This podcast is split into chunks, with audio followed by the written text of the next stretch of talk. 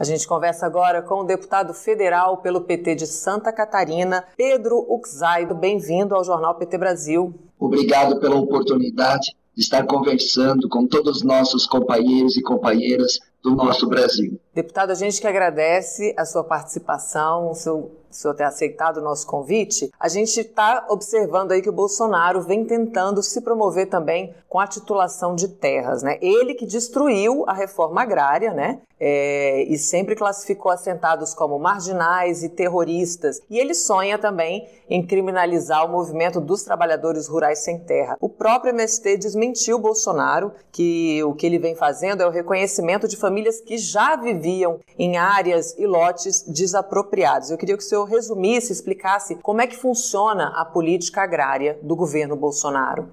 É uma farsa o que o governo Bolsonaro está fazendo neste momento. Os assentados recebendo títulos que muitos deles não foram nem registrados em cartório, como no evento lá em Rio Branco. Ou seja, cabe ao assentado fazer o registro, pagar o registro ou continuar na insegurança diante é, do título. Ele desmonta os mecanismos de reforma agrária, como o INCRA, desmonta os mecanismos de financiamento e aquisição de terra, retirando do orçamento a cada ano investimentos para fazer a reforma agrária. Terceiro lugar, não desapropria áreas, inclusive em áreas onde tem trabalhadores em situação análoga à escravidão.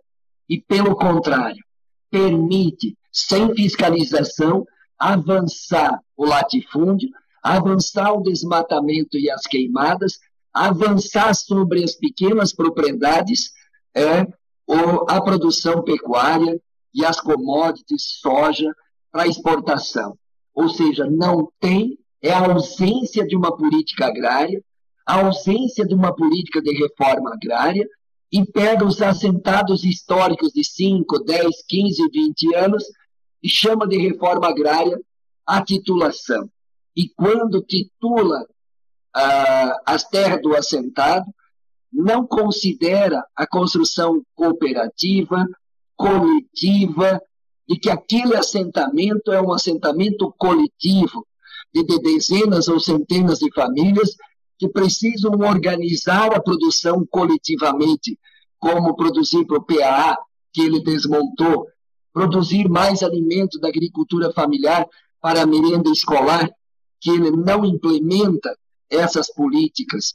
Ou seja, é uma farsa dizer que o governo Bolsonaro está fazendo reforma agrária nesse país. Está distribuindo títulos de assentados de dezenas de anos. Segundo, por outro lado, permite ainda mais a concentração de terras. Nesses últimos três anos, aumentou a concentração de terra, principalmente nas regiões que expande a pecuária e expande a produção de eh, produção de soja, por exemplo, para os porcos da China e não para produzir alimento para o povo brasileiro. O que nós percebemos nas análises, inclusive deste jornal agora há pouco, é que a inflação dos alimentos é a ausência de política de apoio à agricultura familiar e camponesa, que é a ausência de crédito e subsídio e assistência técnica e políticas públicas de compra institucional dos nossos agricultores familiares que produzem 70% do alimento que vai na mesa do povo brasileiro. Por isso tem inflação dos alimentos. Fizemos uma lei, a Lei Assis Carvalho, que permite destinar 5 bilhões para os agricultores produzir o alimento. O Bolsonaro vetou. Nós derrubamos o veto e tivemos que agora judicializar, entrar com uma representação junto do Supremo para cumprir a lei. É um presidente que não cumpre a lei, que não faz reforma agrária, que não faz política pública para apoiar a agricultura familiar e camponesa, produzir o alimento para diminuir a inflação e a fome do povo brasileiro. Esse conjunto de ausência de política, desse conjunto de é, medida eleitoreira, distribuir título e não enfrentar a reforma agrária e democratizar o acesso à terra para quem precisa, produzir alimento para o povo brasileiro, que a gente chama de mercado de consumo de massa, e por isso que todos os dados apresentados anteriormente pelo analista mostram e demonstram que inflação dos alimentos, custo, aumento maior para comer a mesma quantidade. Ou seja, o povo está comendo menos. E, de outro lado, a ausência de política econômica para gerar emprego, gerar é, oportunidade com um salário melhor para consumir mais, consumir mais. Então, eu concluo dizendo que o governo federal não tem uma política para produção de alimento para o povo brasileiro, porque não cumpre o que está na lei, não faz reforma agrária, não amplia o crédito para a produção de alimento, paga a conta o agricultor, paga a conta o desempregado, paga a conta os trabalhadores com menos salário. Porque o mercado de consumo de massa para incentivar a agricultura familiar a produzir mais é ter melhor salário, é ter mais renda, é ter mais emprego. O governo federal produz desemprego, diminuição do poder de compra dos trabalhadores e trabalhadoras na cidade, comprime e oprime com a ausência de política pública a produção de alimento, e aí o descontrole, cento e poucos por cento de aumento do preço do tomate ou de óleo de soja, que tem previsão de aumentar mais 52% este ano, como do café, como do arroz, como do feijão, ou seja, a cesta básica está com um custo muito maior. Então, é um, um governo que desorganiza a economia do ponto de vista dos trabalhadores e desorganiza a economia agrícola, agrária, não faz reforma agrária e faz uma medida eleitoreira distribuir título. Esse é o grande efeito dele. Segundo, não produz uma política de produção de alimento de apoio, consequentemente temos desigualdade social, temos fome e temos insegurança alimentar para 116 milhões de brasileiros. É uma situação muito crítica, a gente vê esse esvaziamento né, é, é, da reforma agrária pelo atual governo. E eu queria que o senhor comentasse como é que era tratado o tema da agricultura familiar e da reforma agrária nos governos do PT, deputado. Quantos assentamentos que foram organizados no país? Desapropriação de terras, é, permissão de acampados irem para assentamentos aos milhares deste país. Portanto, ampliação da reforma agrária acesso à terra, acesso a um pedaço de chão que foi incentivado com o Ministério do Desenvolvimento Agrário, que, Bolson, que Temer e Bolsonaro acabaram com esse ministério, portanto, desvalorizando a agricultura e a reforma agrária. Desmontaram o INCRA quando nós estávamos incentivando o papel do INCRA nos processos de desapropriação. Segundo ponto, PRONAF, de 2 bilhões para 30 bilhões no governo do presidente Lula e da presidenta Dilma. A implantação de um programa, além do PENAI e da merenda escolar, um programa que se chamou PAA, Programa de Aquisição de Alimento, onde as compras públicas, o município, recebendo dinheiro do governo federal, podia comprar diretamente dos agricultores. Eu fui prefeito da cidade de Chapecó, dez meses de posse do presidente Lula, nos visitou na abertura da nossa feira chamada EFAP e assinamos o primeiro convênio no Brasil de compra direta, que se chamou depois PAA, onde poderíamos comprar diretamente do agricultor sem o atravessador, valorizando o alimento do agricultor, valorizando o consumidor que tinha um alimento saudável, enfrentando a fome nos programas sociais. Portanto, nosso governo cuidou do emprego, aumentando o valor do salário mínimo e com carteira de trabalho assinado. Valorizou o agricultor com assistência técnica, com crédito e com garantia de compras públicas, como PA, PENAI, 30% da merenda escolar tem que vir da agricultura familiar, que foi patrocinada por nossos governos. E Programa Mais Alimento, que permite, inclusive, a um prefeito do próprio partido Bolsonaro dizer eu apoio o Lula, eu sempre vou apoiar o Lula, porque foi ele que permitiu eu comprar o primeiro trator na minha casa. Minha família mudou de vida, minha família se transformou e hoje o que eu tenho, eu devo ao governo do presidente Lula.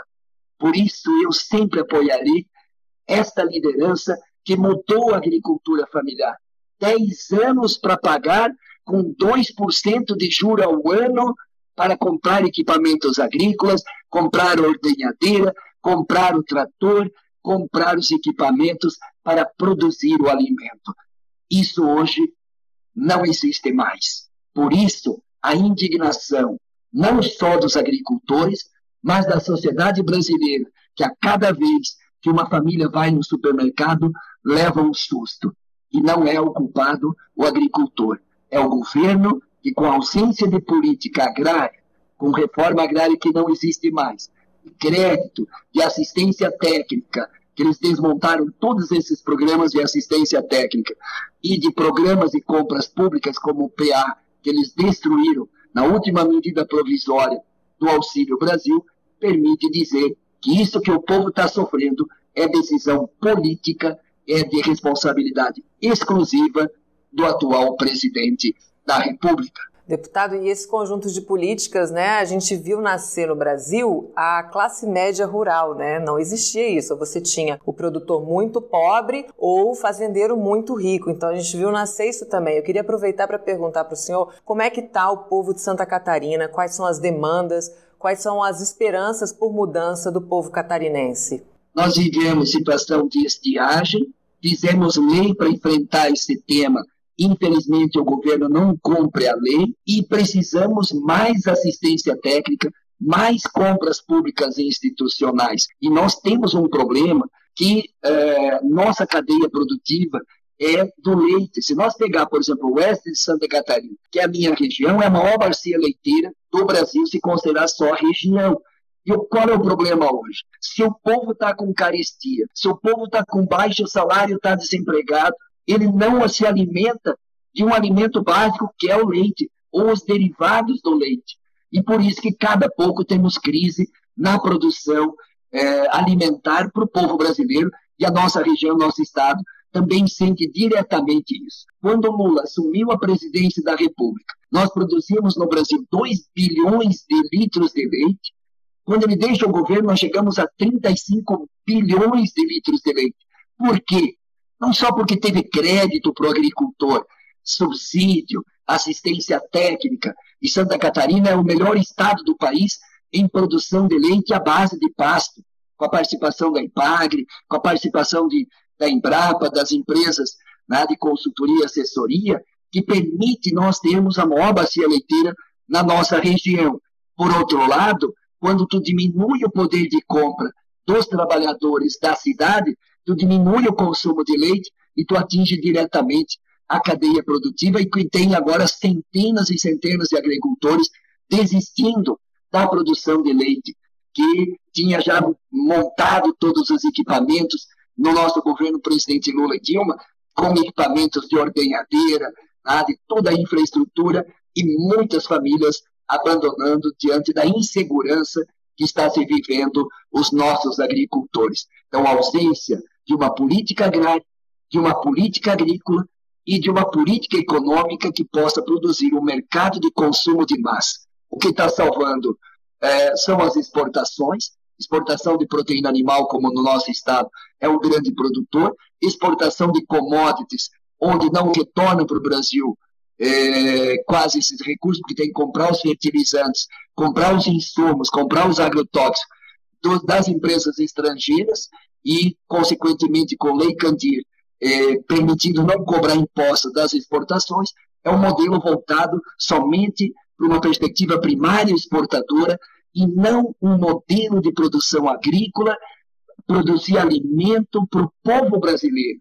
Por isso que o povo brasileiro está sofrendo a caristia, a insegurança alimentar. E nosso estado não é diferente. Nossa região oeste aumentou 26% a pobreza, a miséria, numa região onde que tem maior produção de proteína animal do mundo, onde tem a maior bacia leiteira em, como região do Brasil e tem um aumento de 26% da pobreza, da miséria na nossa própria região e no estado de Santa Catarina.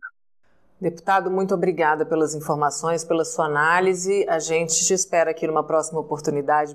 Muito obrigado por essa oportunidade. Eu acho que está claro aqui para nós a crítica a esse momento atual, uma experiência passada vivida com muita dignidade, onde mudou a vida do campo e do povo do campo nesse país, das águas, é, do campo e da floresta, e ao mesmo tempo, depois da crítica que a gente faz a esse momento atual, nós temos uma profunda esperança que o próprio povo e os agricultores querem mudar. E essa esperança do esperançar de Paulo, de Paulo Freire, do toque em frente né, de Dom José, ou do Ariano Suassuna, para mim concluir, porque nós fizemos a crítica, mas nós somos esperançosos. O Ariano Suassuna diz: Eu não gosto dos pessimistas, porque pessimista é muito chato. Mas ele diz: Mas eu também não gosto dos otimistas, porque otimista é muito iludido. Eu prefiro ser, diz Ariano Suassuna, eu prefiro ser realista e esperançoso. Crítica atual ao momento atual, mas uma esperança enorme de que vai mudar. Vai mudar a vida do povo brasileiro e nós juntos vamos mudar. E vamos juntos pelo Brasil, né, deputado? Obrigada.